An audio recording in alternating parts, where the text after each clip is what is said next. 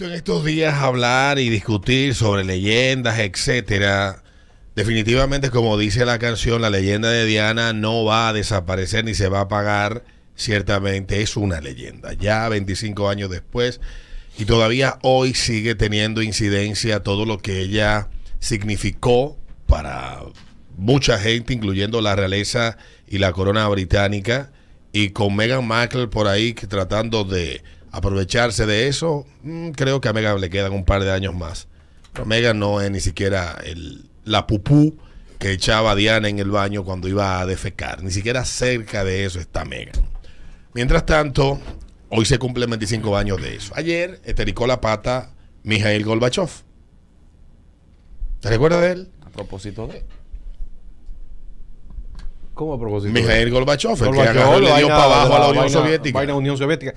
Eh, Gorbachev. Yo tenía un perro que se llamaba pero Gorbachev. tenía 90 años. 91, años. 91. Pasó Con A, A, no, A eso es B menos. menos. Pero Menos. caramba. Eso es A menos. A A menos. menos. De 95 menos. para arriba es A más. A más, Ah, exacto. pues mamá pasó con A, fue. Sí. A menos. 94. A, Sí, sí, a- sí, a menos, exacto. Gorbachev pasó con A menos. sí, sí. Recuerda que de los 52 para adelante todo es extra. Y él llegó a 91. Y era rico. Porque lo grande es llegar a 91, tú viviendo en un rancho y esperando que el gobierno te deje caer algo, pero tú tranquilo en tu casa, leyendo libros, bebiendo buen, buen vino, un buen vodka, posiblemente la vida se hace menos dolorosa a esa edad. Pero a los 91 tú no puedes estar bebiendo tampoco. Bueno, hay gente que bebe a los 100 Hay Ey, un- mi abuelo murió de 92 y bebía romo. y nunca dejó de beber. Nunca dejó de beber. muy querido en un sector aquí de la sociedad. Eh, Mijail. señor Gorbachev. pero de, de- de- de- de- ¿Cómo se llama? Estos intelectuales. Sí, sí, sí. Guastianos de los años 70 y pico. Gorbachev no era muy querido por los comunistas y los socialitoides, Sí. porque le atribuyen a él la responsabilidad de haber sido el que derrumbó la Unión Soviética, pero eso venía derrumbándose desde que murió Stalin. Sí, lo que le hizo así fue. Loco, ese Stalin era malo, señores. ¿Quién? Stalin. Yo Ah, conozco por gente Stalin. que su papá le puso Stalin a sus hijos por, Jo- por Joseph Stalin. Stalin, Stalin. Está en Y la así. Stalin, Sí. un tigre, carajo. Óyeme. La- un tipo que dejó sin médico la, la- eh, Moscú porque él creía que todos los médicos le decían, "Eh, ¡Ese, mátamelo! Yo me gustaría ponerle al próximo hijo mío Stalin Trujillo. Stalin Rafael. Stalin Trujillo, Fidel. No, pero tiene un amigo que le puso Ramfis Rafael a su hijo. Ay, Dios mío. Muy bien. Ja- eh, Es admirador de Trujillo, le puso Ramfis Rafael. Es en doble R la calle. Para no hacer a mucho, tú sabes. Ramfis Rafael le puso. Rafael, ahí está. Que No, hecho- pero tú le puedes poner Adolf Stalin, que son más o uh. menos del mismo tamaño. Caco Porque caco. ¿cuál es la vaina que hay? Stalin logró limpiar su, su, su imagen, primero por el impacto y el alcance mediático que tenía e influencia que tenía la Unión Soviética, eso es indiscutible, pero también el hecho de que se haya aliado en última instancia con Estados Unidos y el Imperio Británico para enfrentar a las a la, a la a Alemania, a Italia y a Japón en la Segunda Guerra Mundial, pues le limpió un chin la cara. Además de que Rusia puso de los millones de muertos que hubo en la Segunda Guerra Mundial, puso 24.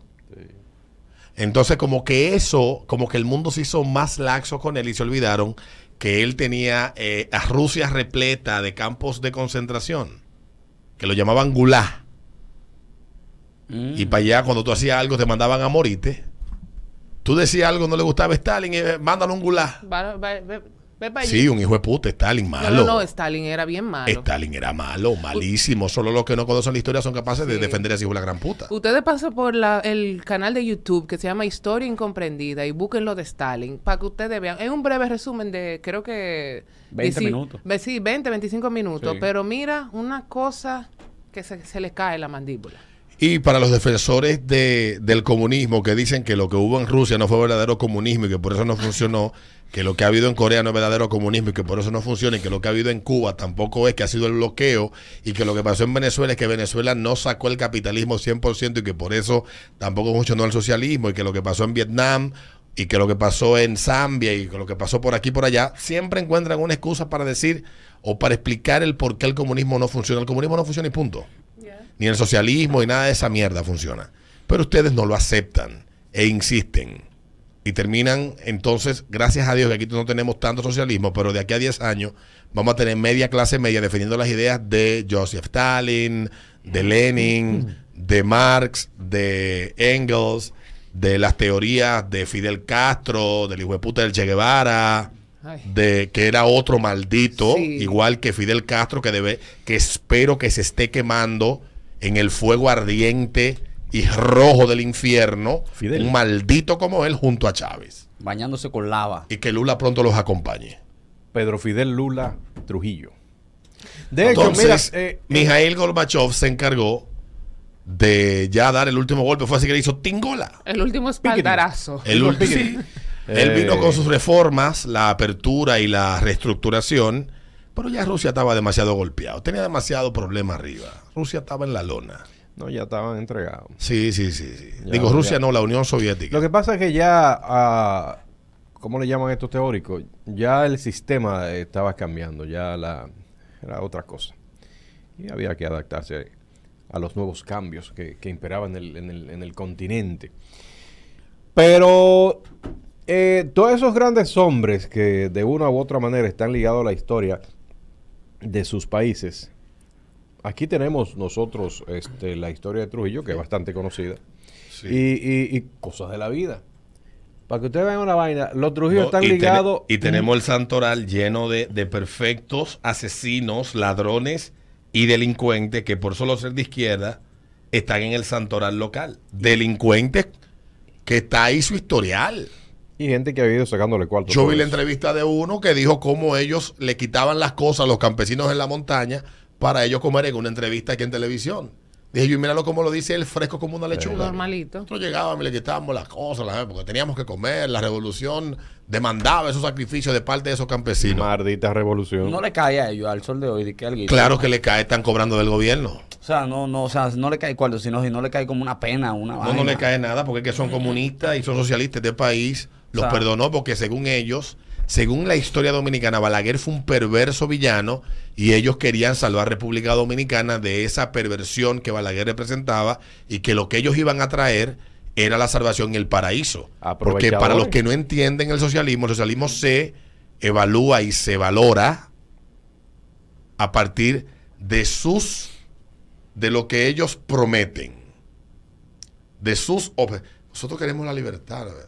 Entonces como lo, el, el- según ellos Lo su objetivo, su objetivo es noble Hmm. pues no pues, pero ¿y cómo tú te vas a fijar que nosotros secuestramos cinco gente y nos robamos tres bancos y eso es para la revolución Dicho de otra, de una manera sencilla. pero mire el caso de. Petro en Colombia. Petro, un asesino, ladrón, delincuente y narcotraficante, es presidente de Colombia. Mire el caso de Chile, el que quemó ese país hace tres años, es el presidente. La gente quiere y desea ese tipo de individuos. Ellos tienen la capacidad de venderse por la mierda y la cháchara vacía que hablan. Porque de verdad tú los lees y los ves y tú crees que de verdad lo que ellos prometen, eh, sí, el mundo va a ser mejor. Y es mentira. Lo que pasa es que ellos prepararon esta generación. Estoy Eso hablando- Totalmente. Estoy hablando es. como viejo, pero han preparado esta generación. Totalmente. Que no conocen un coño de su historia ni nada. Y la historia, si ustedes quieren entender lo que es, esto hay un libro que se llama La fatal ignorancia de Axel Kaiser, donde él analiza lo que pasó en su país. No es un libro que lo escribió en el 2019, ese libro lo escribió él en el 2008, siendo todavía un tipo muy joven.